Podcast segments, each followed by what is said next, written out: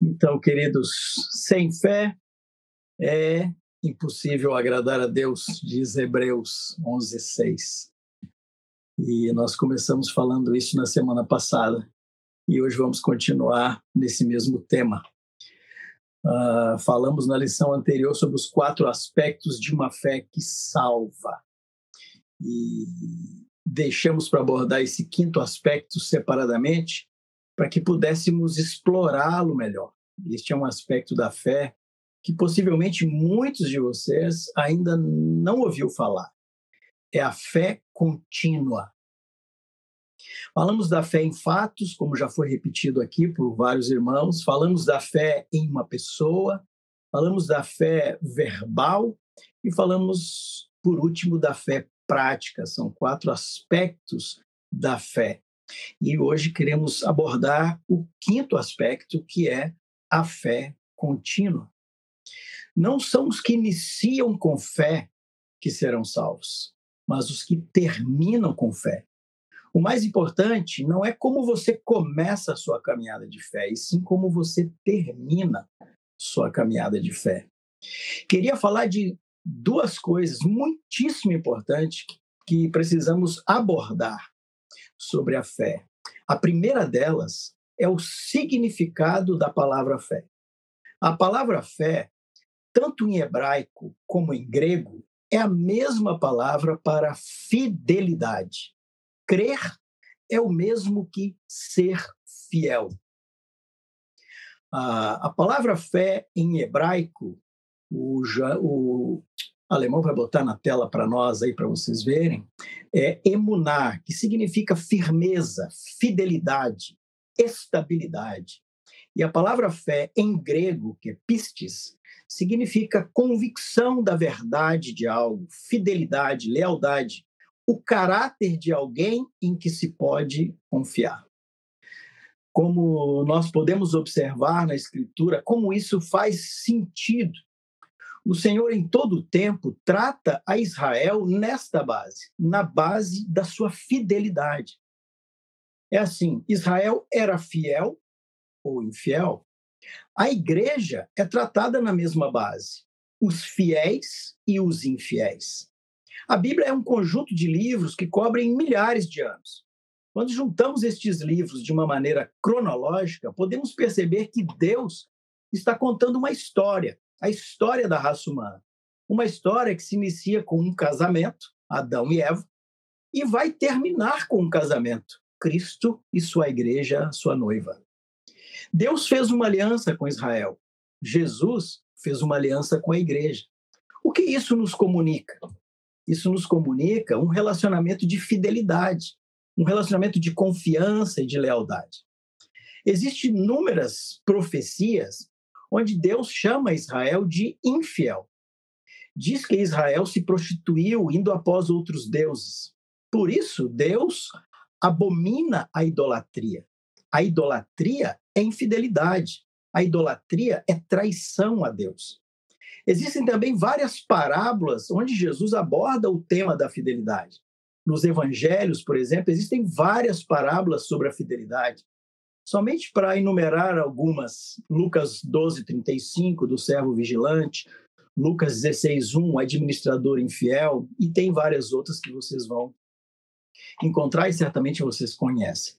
Nós não podemos desassociar fé de fidelidade. A segunda coisa que eu gostaria de mencionar também muito importante é o tempo verbal da palavra fé no original. A palavra fé, na sua língua original, está no tempo verbal contínuo, é o gerúndio para o português. Esse tempo verbal expressa uma ação contínua.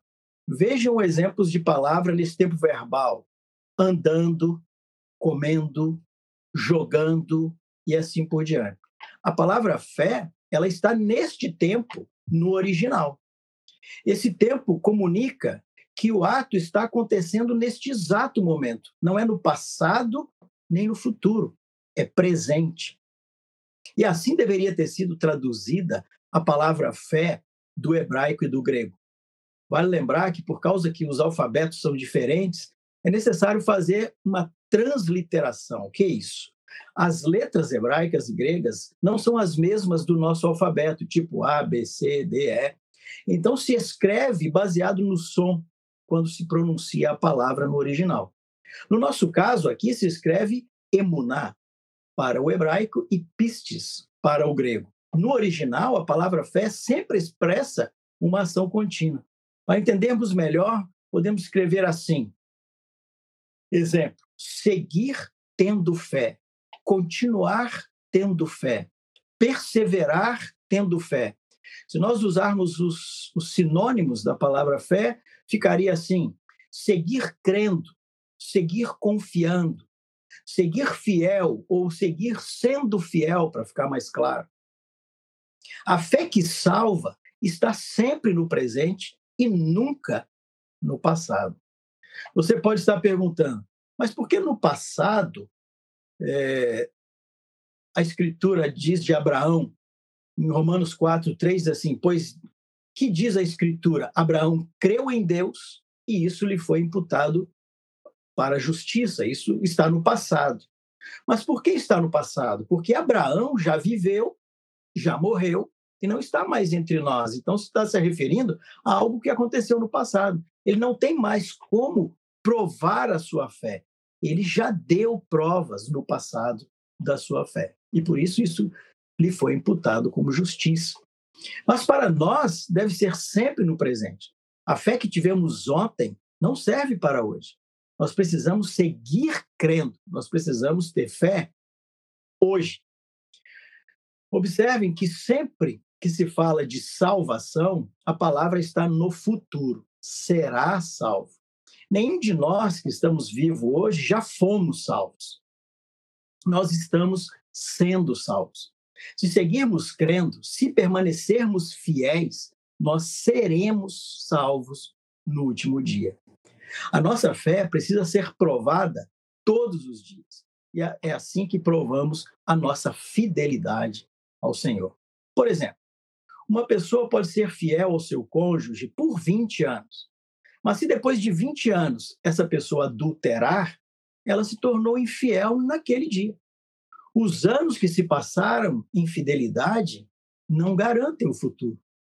Gosto muito do exemplo de José e Maria. José desposou a Maria, desposou, é noivou de Maria, se comprometeu em casar com Maria e voltou para e, e voltaria para buscá-la em breve para se consumar o matrimônio entre eles. Mas no dia em que José descobriu que ela estava grávida, ele iria abandoná-la. Não iria mais se casar com ela. Por quê? Por quê?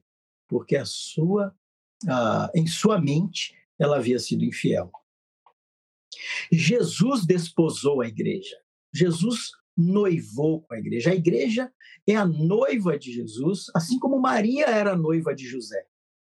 E ele voltará para buscar a sua igreja.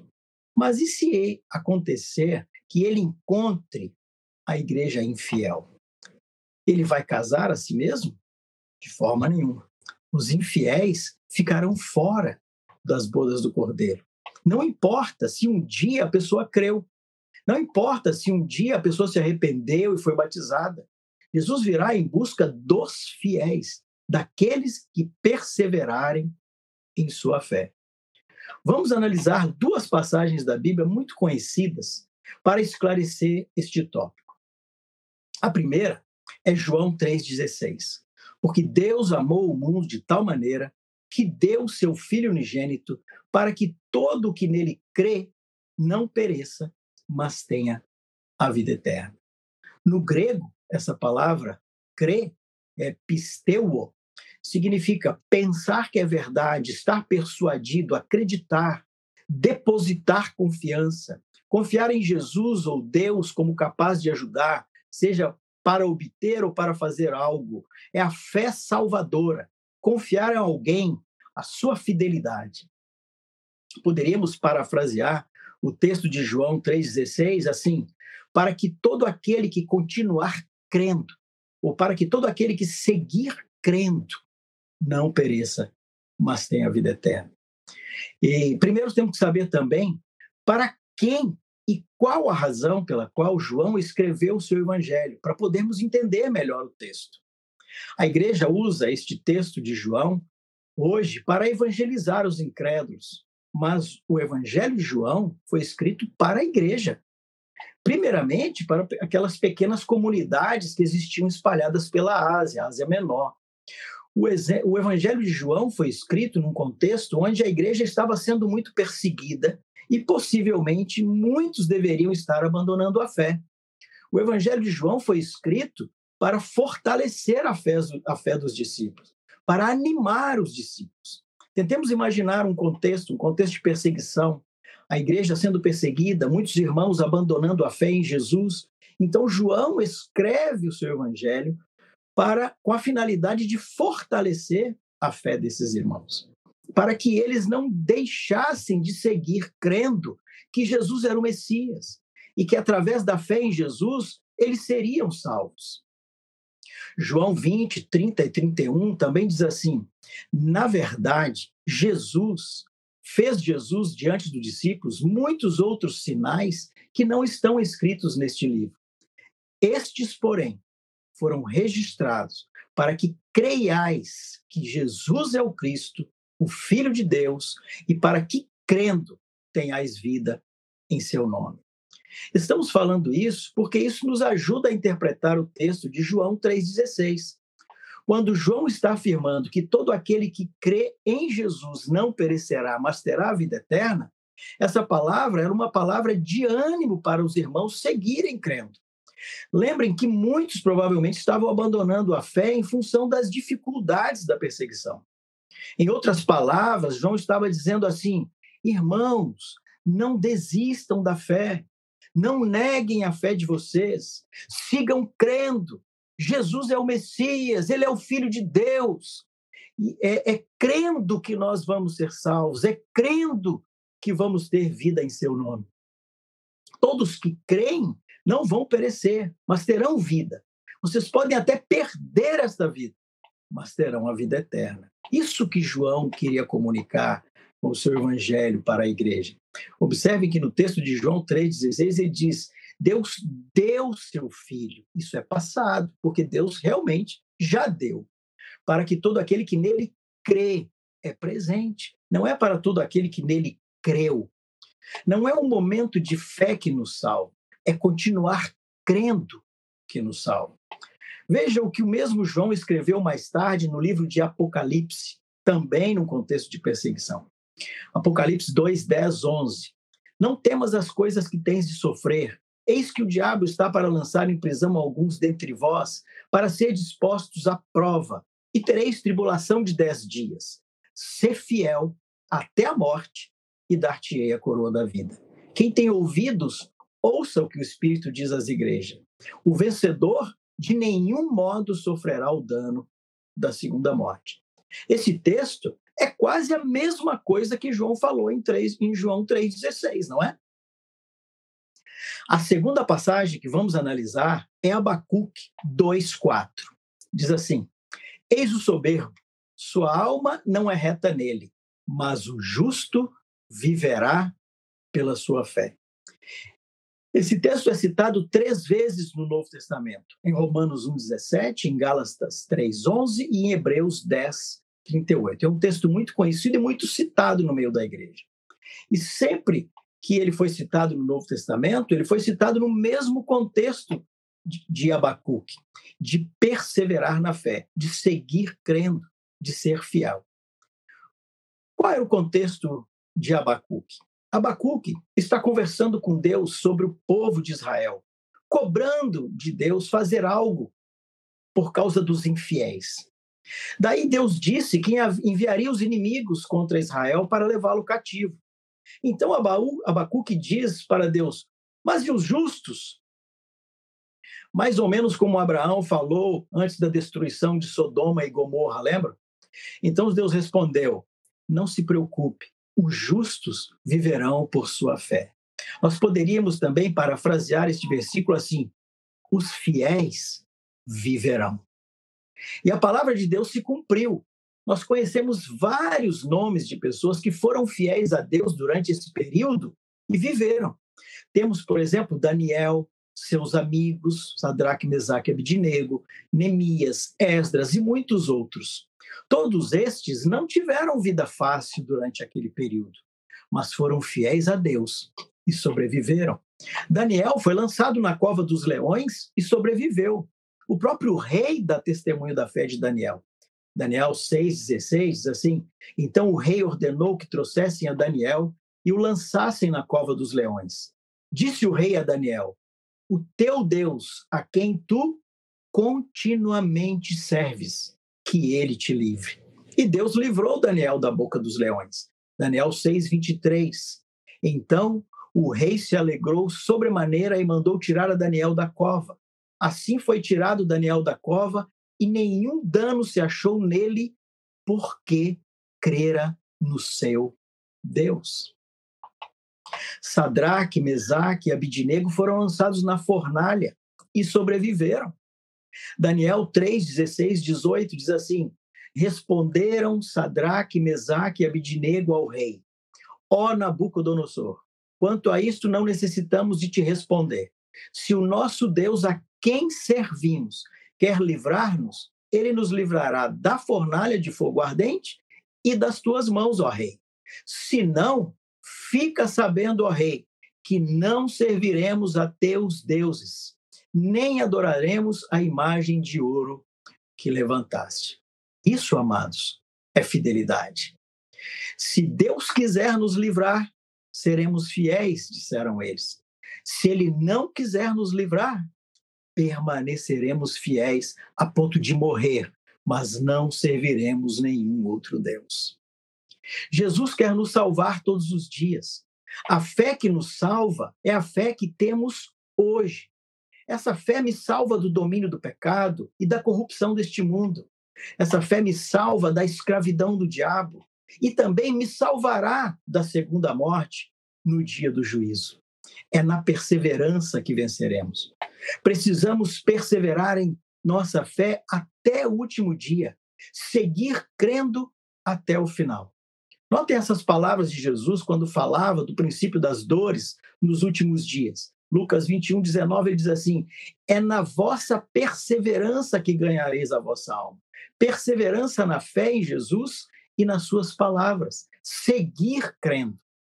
Hebreus 10, 36 a 39, fala assim: com efeito, tendes necessidade de perseverança, para que, havendo feito a vontade de Deus, alcanceis a promessa. Porque ainda dentro de pouco tempo, aquele que vem virá e não tardará. Todavia, o meu justo viverá pela fé. E se retroceder, nele não se compraz a minha alma. Nós, porém, não somos dos que retrocedem para a perdição. Somos, entretanto, da fé para a conservação da alma. 1 João 5, 4 e 5 diz assim: Porque todo que é nascido de Deus vence o mundo. E esta é a vitória que vence o mundo, a nossa fé. Quem é o que vence o mundo, senão aquele que crê ser Jesus, o Filho de Deus? Aqui é quem é que vence o mundo, senão aquele que segue crendo que persevera crendo que Jesus é o Filho de Deus?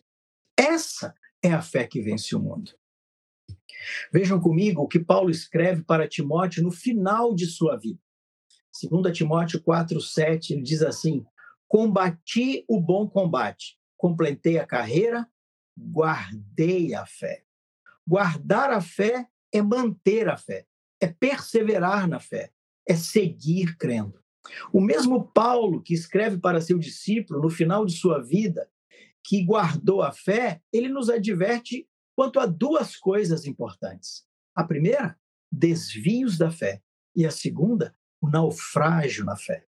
Os desvios são quando recebemos outro evangelho e outra doutrina. Com o passar dos anos, corremos o risco de sermos enganados por falsos ensinos. Colossenses 2,8 fala: Cuidado que ninguém vos venha a enredar com a sua filosofia e vãs sutilezas, conforme a tradição dos homens, conforme os rudimentos do mundo e não segundo Cristo.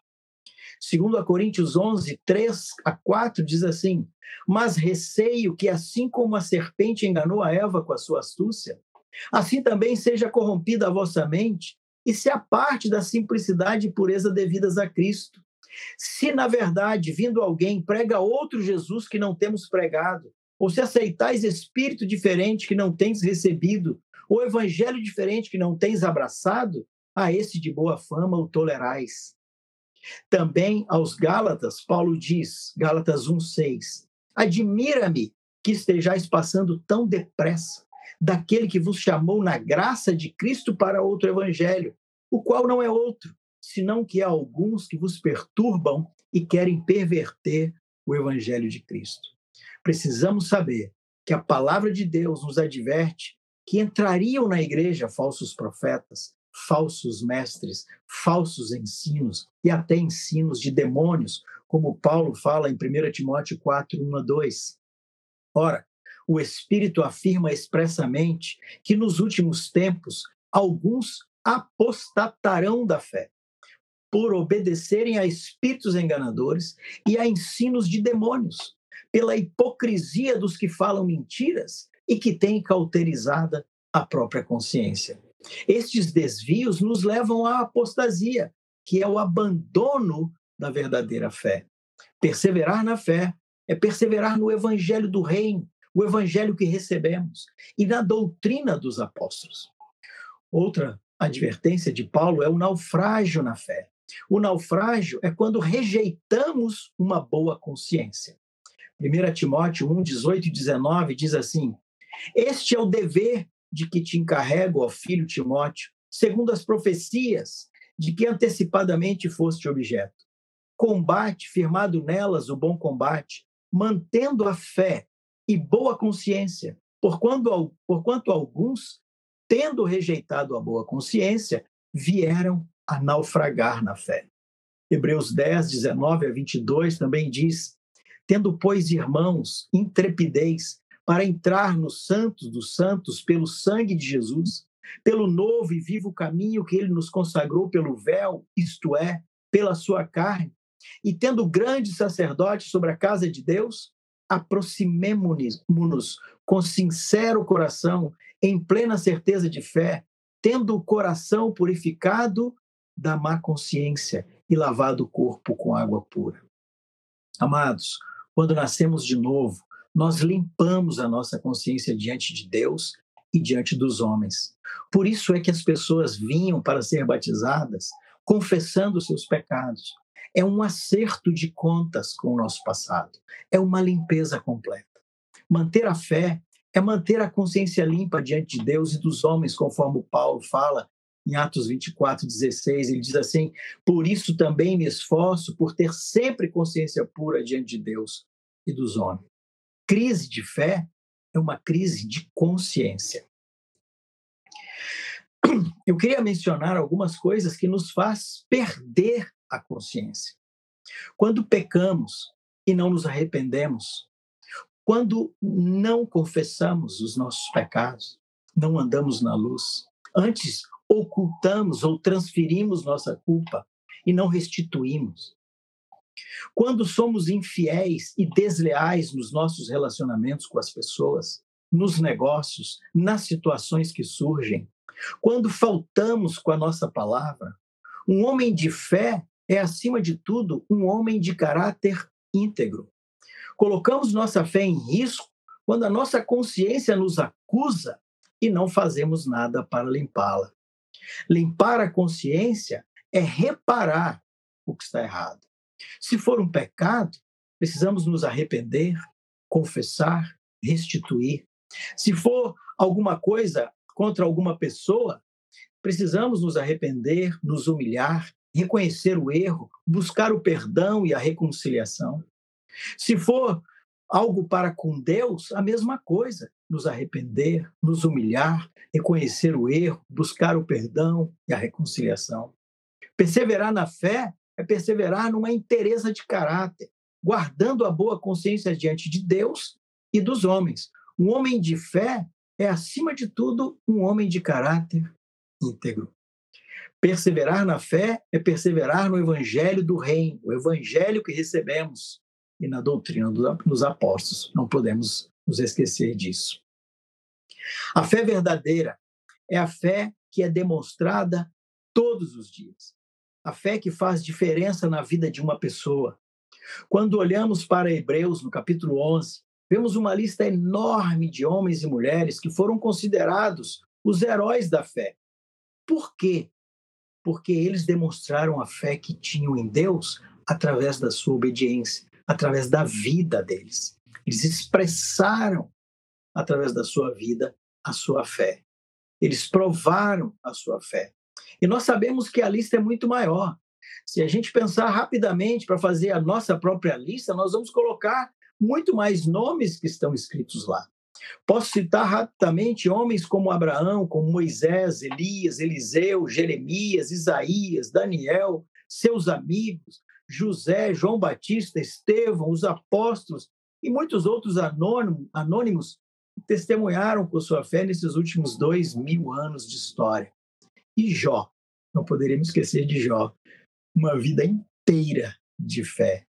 Mulheres como Raabe, como Débora, Ana, Ruth, Esther, Isabel, Maria e muitas outras. Pessoas comuns como eu e você. Pessoas que tiveram fé para vencer os inimigos e viver. E pessoas que tiveram fé para serem vencidas e morrer sem perder a fé. Seja vivendo ou morrendo, eles nunca abandonaram a fé que tiveram. Confiaram em Deus até o final de suas vidas. Assim como o nosso mestre e modelo Jesus, que foi fiel ao Pai do começo ao fim de sua vida aqui neste mundo. Depois vocês podem ler todo o capítulo 11 de Hebreus, que é uma leitura bastante confrontadora. Eu recomendo essa leitura. Mas gostaria de terminar um conselho do escritor de Hebreus. Hebreus 12, de 1 a 3, ele diz assim: Portanto, também nós, visto que temos a rodear-nos tão grande nuvem de testemunhas, desembaraçando-nos de todo o peso e do pecado que tenazmente nos assedia, corramos com perseverança a carreira que nos está proposta, olhando firmemente para o Autor e consumador da nossa fé, Jesus, o qual, em troca da alegria que lhe estava proposta, suportou a cruz, não fazendo caso da ignomínia, vergonha, e está sentado à destra do trono de Deus. Considerai, pois, atentamente aquele que suportou tamanha oposição dos pecadores contra si mesmo, para que não vos fadigueis, desmaiando em vossa alma. Amados, que o Senhor, quando ele vier, quando ele voltar, possa nos encontrar fiéis, fazendo o que ele mandou. Amém, amados? Que o Senhor nos abençoe. Gostaria de mencionar ainda quatro perguntinhas para que você possa considerar atentamente, para que você possa conversar nas suas juntas e ligamentos, para que você possa responder para você mesmo e ajudar na meditação nesse tema tão importante, tão essencial, que é a fé que nos salva. A primeira pergunta é: cite algumas palavras que são sinônimas da palavra fé.